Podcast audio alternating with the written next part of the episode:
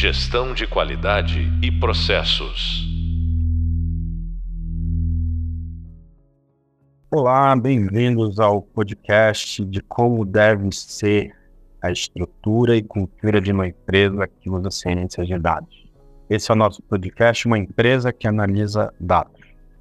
Meu nome é Gessé Guimarães e eu vou ser o condutor nessa jornada do nosso podcast. E hoje, seguindo nossa conversa sobre ciências de dados, é, eu quero abordar com vocês como aproveitar ao máximo a ciência de dados e como a cultura organizacional ela pode afetar a implementação de projetos de ciência de dados. Né? Uh, então, primeiro ponto, eu gostaria de contextualizar a importância dos dados nas empresas. É, nos dias de hoje, tudo, diversas fontes geram dados.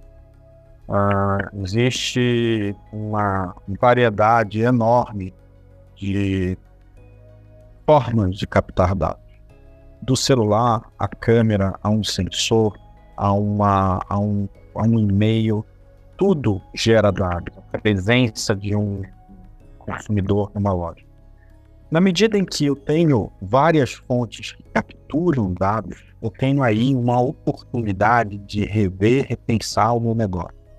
Eu tenho aí uma possibilidade, uma oportunidade de uh, olhar para novos horizontes. Uh, e dessa forma, os dados conseguem me trazer uma visão mais clara de cenários futuros para uma organização. E antes mesmo de olhar futuro, olhar presente, mostrando exatamente como nós estamos hoje como negócio, se nós estamos indo bem, se nós estamos indo bem se comparado aos nossos concorrentes, se nós estamos indo bem se comparado aos nossos é, é, é, aos nossos fornecedores, se nós estamos atendendo expectativas dos nossos consumidores. Ah, o dado me permite entender que momento a minha empresa está e, a partir desse ponto, desenhar possibilidades de cenários futuros, seja um cenário otimista, seja um cenário conservador, ou seja um cenário moderado. Então, abordar e entender dados se tornou indiferencial para os negócios. O que é estranho hoje é não usar os dados. Existe uma variedade de dados sendo gerados a todo instante na empresa. Uh, então, quando você ignora esses dados, você está deixando para trás uma massa crítica extremamente importante extremamente relevante para o seu negócio. Tá? Uh, então, em primeiro lugar, eu queria mostrar o seguinte: entender que ciência de dados é uma disciplina multidisciplinar que requer a colaboração de profissionais de diferentes áreas. Então, eu vou ter profissionais estatísticos, profissionais matemáticos, engenheiros, programadores, especialistas em banco de dados, especialistas em negócios, fornecendo e gerando inputs para uma análise de dados. Uma das principais características de uma empresa que usa ciência de dados é a presença de uma equipe interdisciplinar de profissionais que, quando trabalham juntos para analisar dados, identificam padrões. Então, quando uma empresa analisa dados, ela está criando ali uma estrutura multidisciplinar que permite ter diferentes perspectivas de uma mesma massa de dados. Então, imaginando que a gente esteja construindo um, um dado né, é, multifacetado, uh, cada profissional envolvido na equipe de ciências de dados me permite ter uma perspectiva diferente sobre uma mesma massa de dados. E isso acaba gerando uma riqueza muito grande em termos de resultado, em termos de possibilidade para a empresa. Né?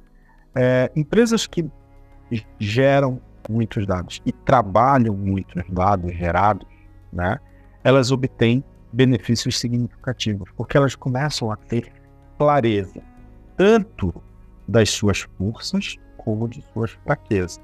E aí, fazendo um paralelo com uma análise de SWOT, né, o modelo de crenças, oportunidades, fraquezas ameaças, o dado me permite ter uma clareza sobre os pontos fortes, me permite ter uma clareza sobre os pontos fracos, e de tal forma que eu aproveito oportunidades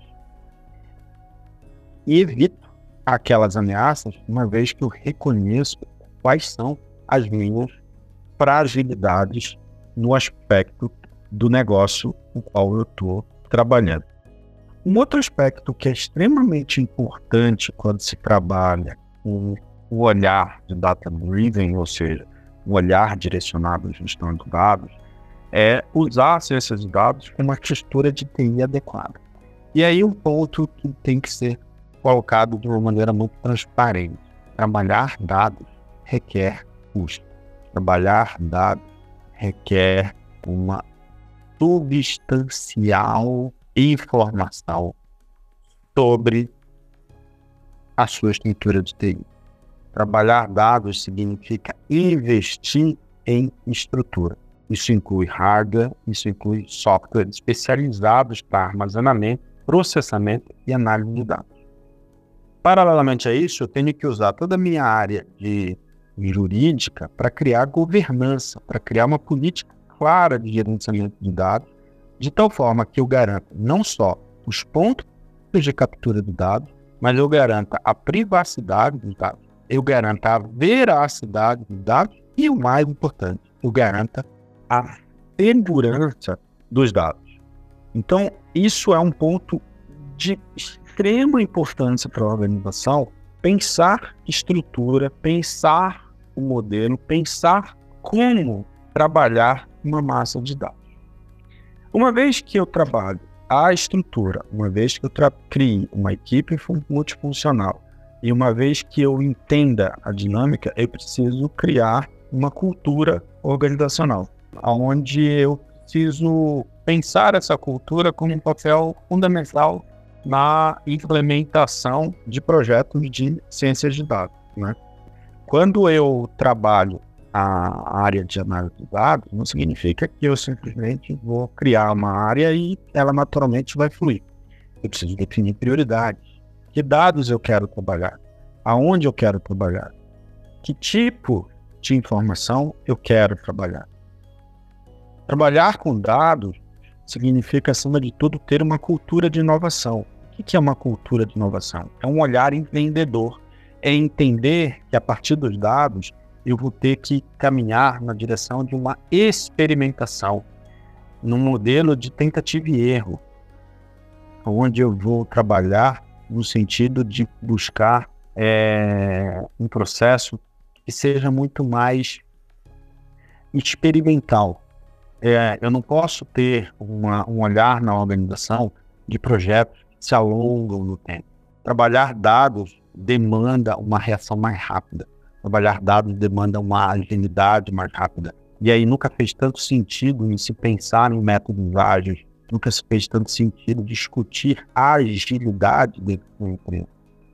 É, eu não tenho mais ficar trabalhando com um projeto muito longo, uma vez que eu tenho massas críticas de dados. E essas massas críticas podem trazer, por exemplo, mostrar cenários de mercado, mostrar tendências, mostrar a forma como uh, o mercado está se comportando, entender necessidades do cliente e entender o ambiente interno.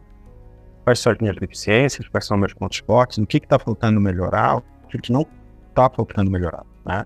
É, trabalhar dados requer, sem dúvida nenhuma, agilidade. Grandes empresas estão mostrando a sua força exatamente por trabalhar em dados. Magazine Luiza tem mostrado, passou por um momento turbulento, na sua estrutura econômica recente, mas ele tem mostrado cada vez mais o seu crescimento no mundo digital. Uh, e isso é o reflexo de uma cultura data-driven, ou seja, é, é, mostra o olhar de uma empresa que está enxergando nos seus dados uma riqueza de, uma, de informação para evoluir na, no seu lado online. Mercado Livre tem feito isso de forma primorosa, mostrando ali, por exemplo, o comportamento de consumo. Quantos de nós não já comprou no Mercado Livre, ignorando que o preço era mais caro lá, mas pelo fato dele ter uma entrega no menor tempo? Isso é uma forma que o Mercado Livre tem de trabalhar a ansiedade da gente em adquirir logo bem, de ter o bem na mão. Da mesma forma, as redes sociais estão aí mostrando uh, de forma muito clara como trabalhar audiência. Né? Os algoritmos do Instagram, os algoritmos do LinkedIn, os algoritmos do TikTok, os algoritmos do Twitter, mostrando o quanto é importante dados na condução do negócio e efetivamente trabalhando isso numa maneira cultural. Né? Isso tem que estar impregnado na dinâmica do dia a dia da organização. E a cultura de dados ela valoriza transparência e a comunicação aberta. Transparência no sentido de mostrar a veracidade dos dados, fonte dos dados. Isso é um ponto fundamental para se discutir ética. Permite que os resultados analisados sejam compartilhados de forma eficaz com toda a estrutura interessada. Não adianta nada eu ter análise de dados e ter uma cultura de segregação do dado, ou seja, não, essa informação não pode ser disseminada, essa informação não pode ser espalhada, essa informação não pode ser comunicada. Quando você tem essa cultura, o que, que você está fazendo? Você está simplesmente é, privando o resto da organização de evoluir na direção de uma cultura organizacional. Né? Ah, além disso, é essencial que a liderança da empresa seja comprometida em olhar ciências de dados. Quando uma empresa opta por seguir o caminho do data-driven, ou seja, uma empresa direcionada ao mundo dos dados, trabalhando e tomando decisões baseadas em dados, isso não pode ser um discurso apenas. Isso não pode ficar é, sendo falácia, né? E aí você constrói uma área bonita, pinta ela, uma estrutura bem moderna e coloca as pessoas lá dentro, elas começam a analisar dados, mas você efetivamente não trabalha baseado em dados. Seu trabalho continua sendo na base da intuição, seu trabalho continua sendo na base de, da sua experiência, sua, o seu trabalho continua sendo uma influência de comportamento de massa. Quando você trabalha com dados, esses dados precisam ser transparentes, eles precisam ser comunicados a, a toda a organização. É, e a tomada de decisão tem que ser igualmente rápida. Isso significa uma governança muito clara. Tomadas de decisões rápidas, elas não podem participar, participar ou partir é, como consequência de reuniões longas, prazos estendidos, elas precisam dar autonomia e empoderamento aos seus funcionários executivos para que, baseados em dados, eles decidam. Né? É...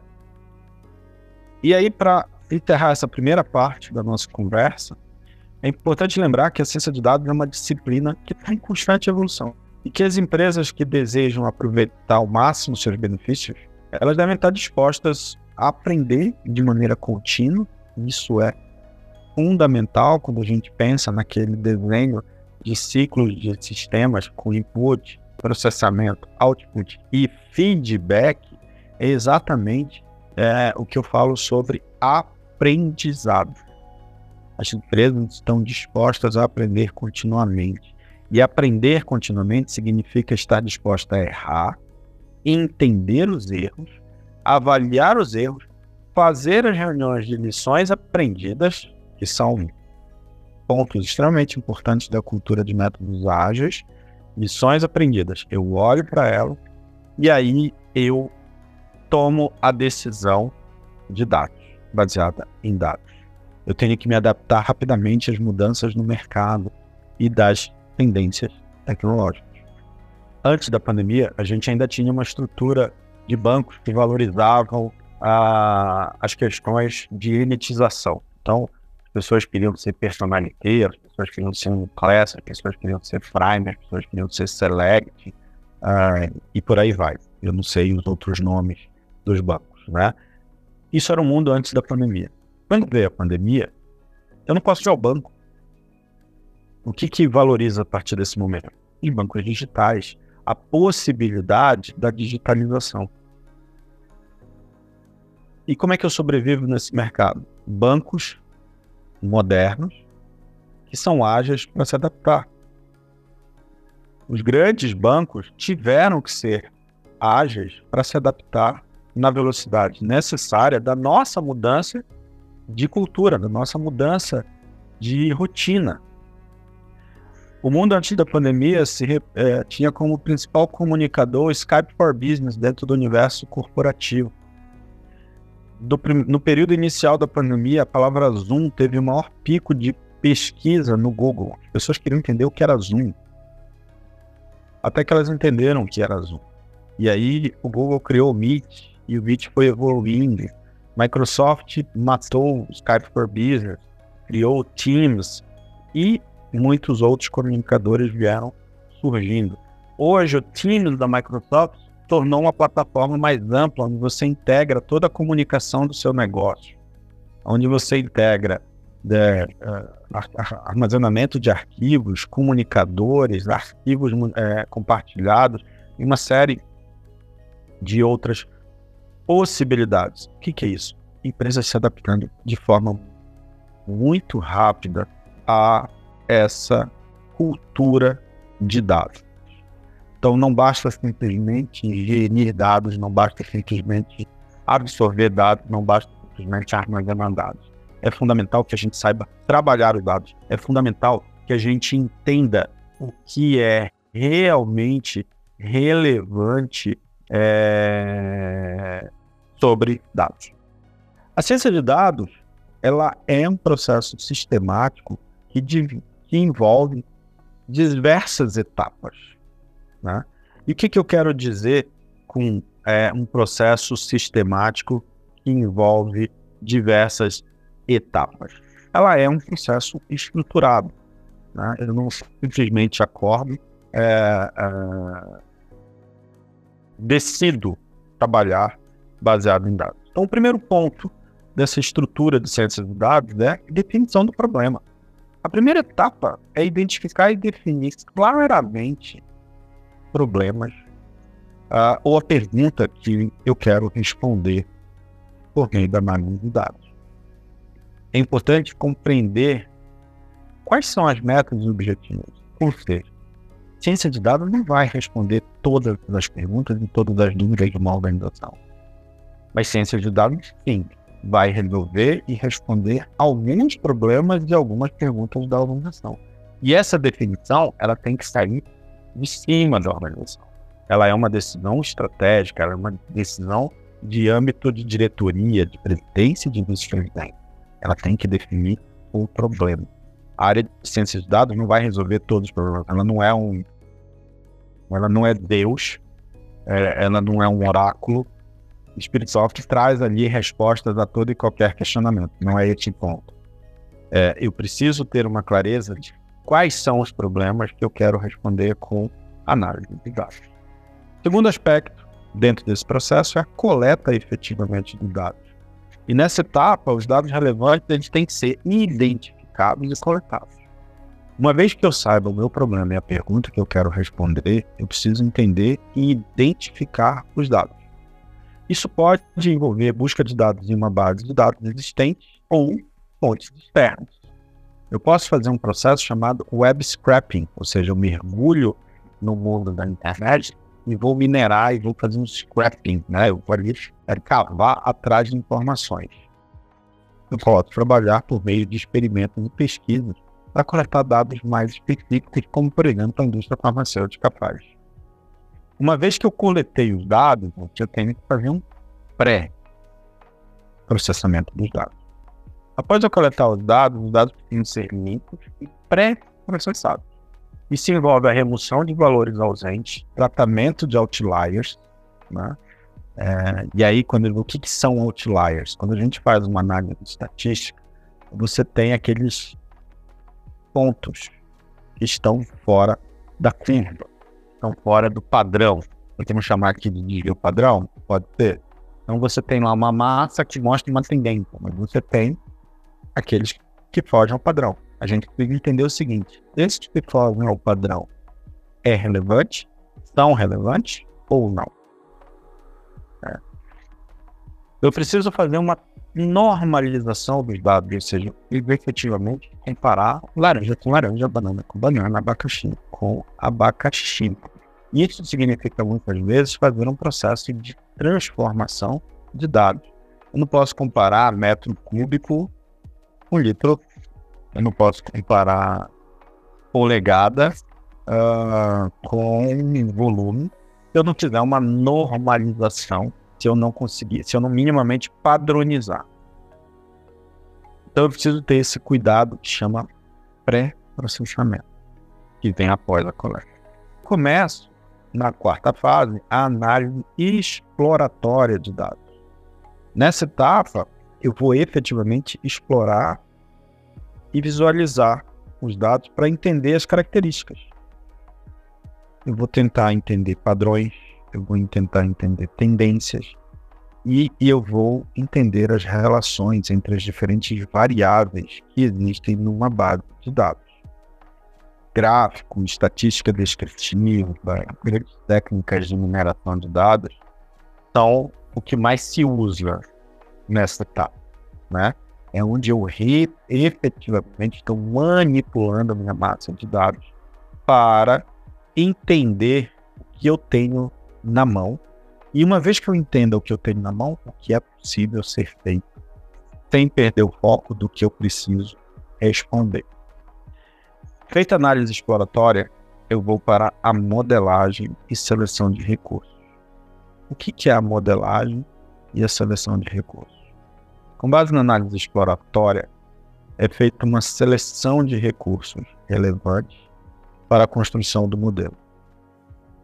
Pode envolver a aplicação de técnicas estatísticas, isso pode envolver algoritmo de machine learning, aprendizado de máquina, ou abordagens para encontrar recursos mais importantes para o problema em questão.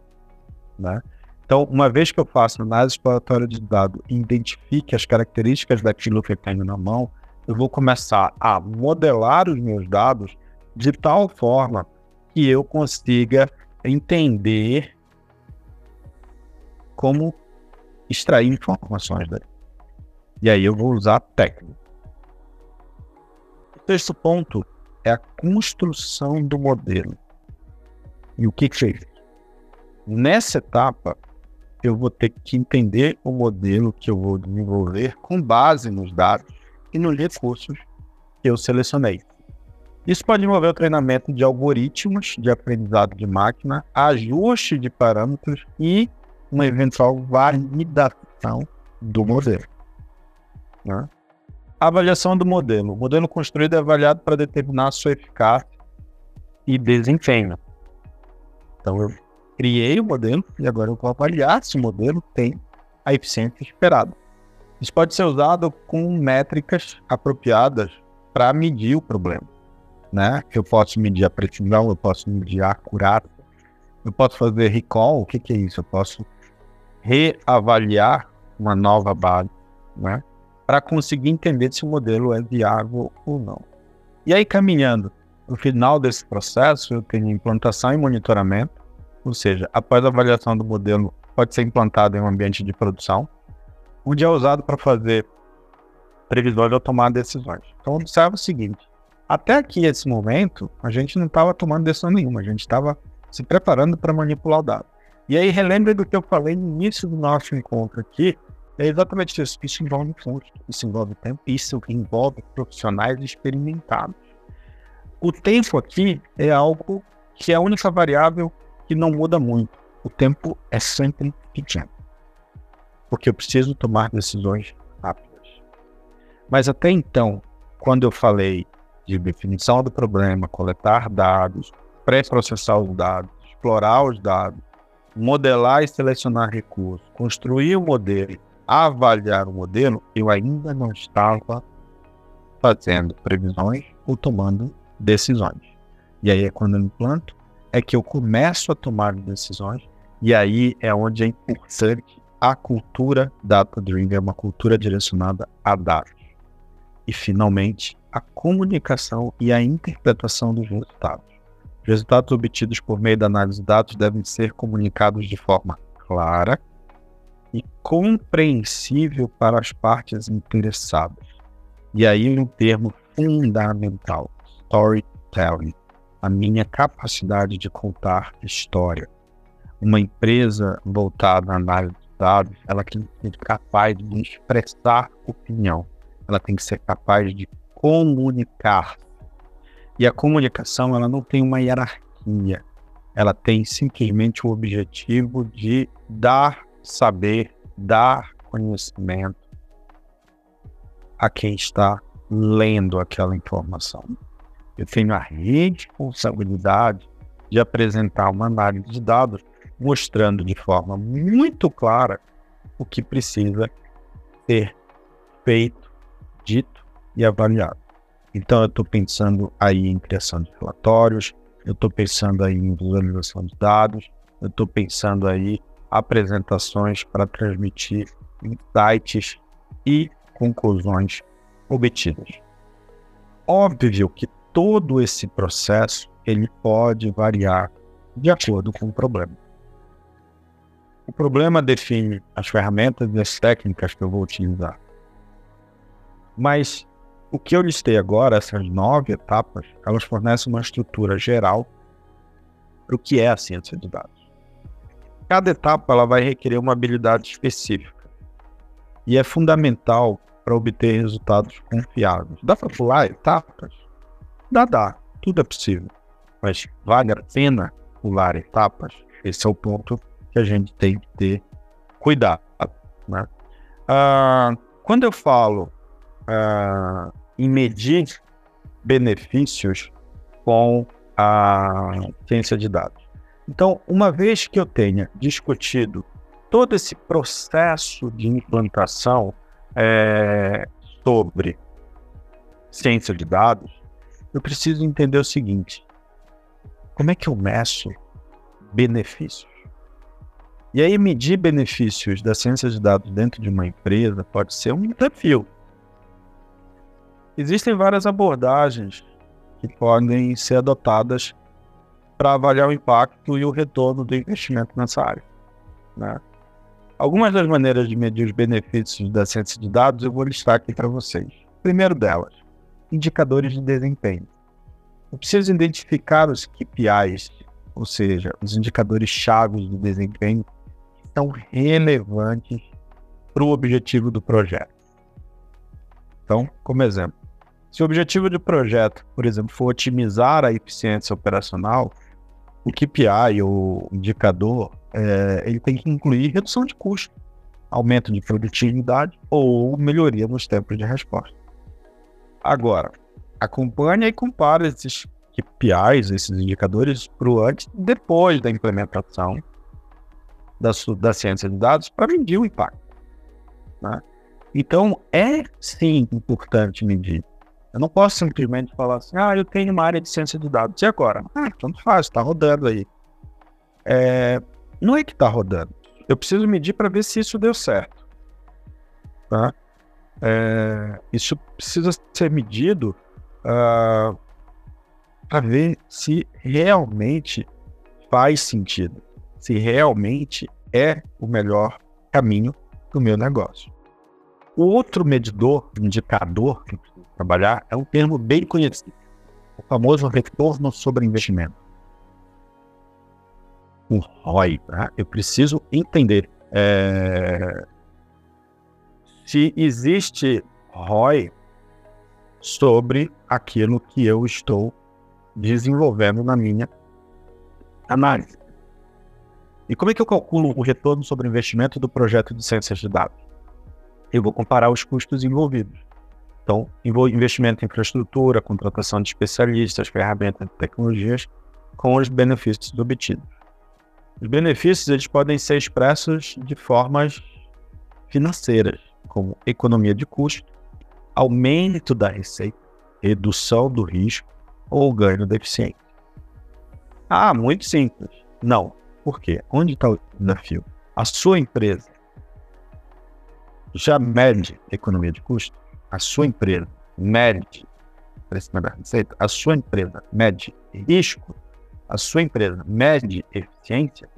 Se a sua empresa não mede, você não vai ter parâmetro de comparação. Então você vai ter que construir esse parâmetro para depois, para mostrar que o investimento teve pagamento, teve payback. O terceiro ponto aqui é o que a gente chama de análise comparativa. Realiza uma análise comparativa entre o desempenho da empresa antes e depois da implementação da ciência de dados.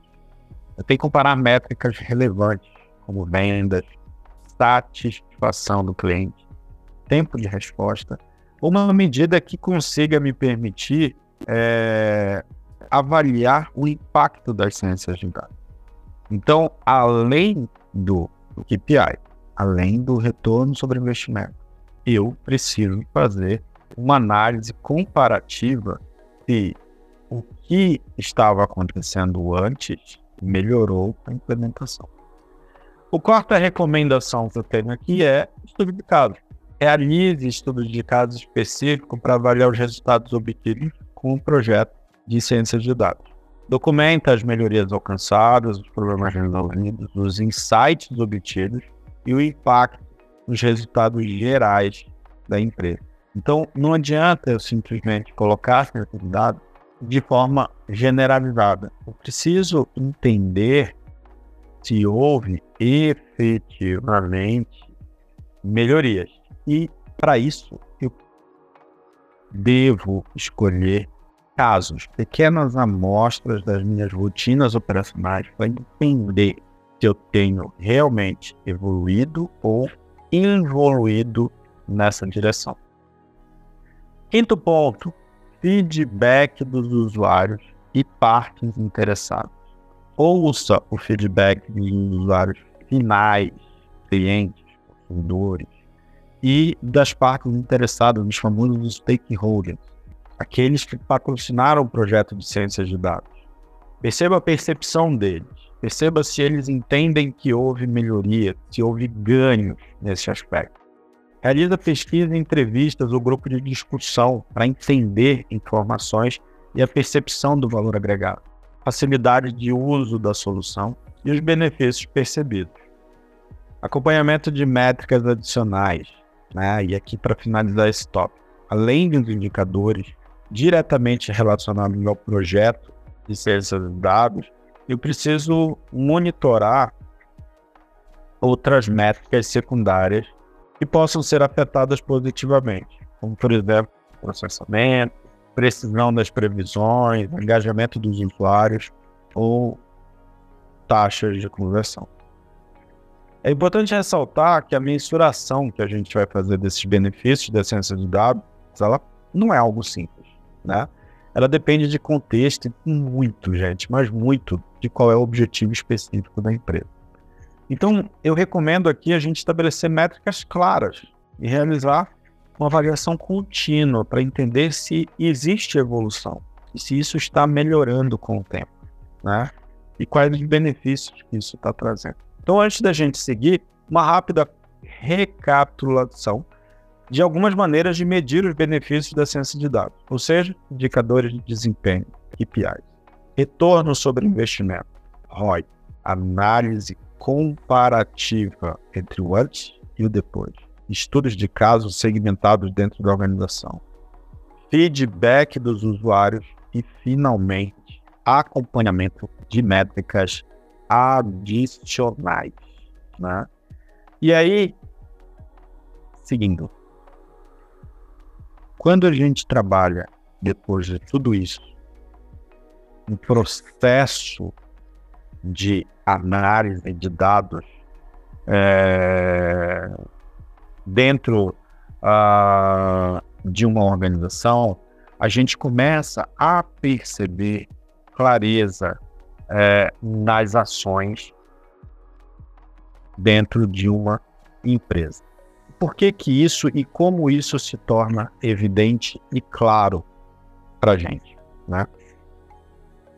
Um processo de análise de dados da organização, quando ele é bem estruturado, né, é, ele vai trazer uh, resultados com uma certa facilidade na hora de identificar o processo, né? E aí eu vou tentar trazer isso de uma maneira mais clara. Quando eu organizo todo o processo de análise de dados, o que, que eu consigo ter muito mais fácil? Primeiro ponto, insights. Eu tenho clareza de entendimento. Eu consigo entender de forma mais clara diferentes aspectos da organização. Eu consigo entender comportamento de cliente, eu consigo entender padrão de compra, eu consigo entender preferência do público-alvo, eu consigo entender tendência de mercado, eu consigo identificar eficiência operacional. Né? Uh, esses insights eles vão ajudar a identificar oportunidades de melhoria. E eles vão facilitar tomada de decisões estratégicas. É, e potencialmente vão me ajudar a otimizar processos internos de negócio.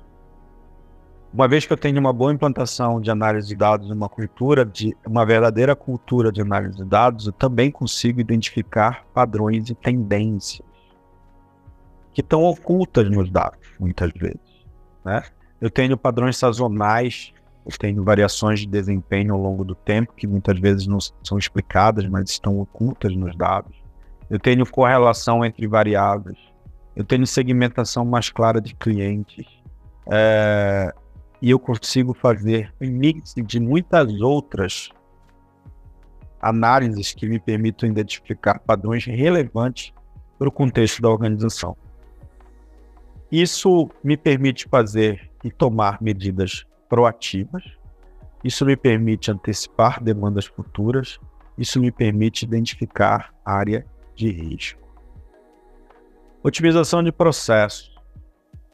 A análise de dados ela pode ajudar a identificar gargalos, ela pode me permitir identificar ineficiências, ela me permite identificar oportunidades de otimização que eu possa, porventura, ter em diferentes processos da organização. Então, esse é o momento em que eu olho para dentro da minha empresa, uma vez que quando eu meça a eficiência da minha empresa externamente, e eu veja que existe uma queda de eficiência, eu identifico as oportunidades de otimização dentro do meu negócio.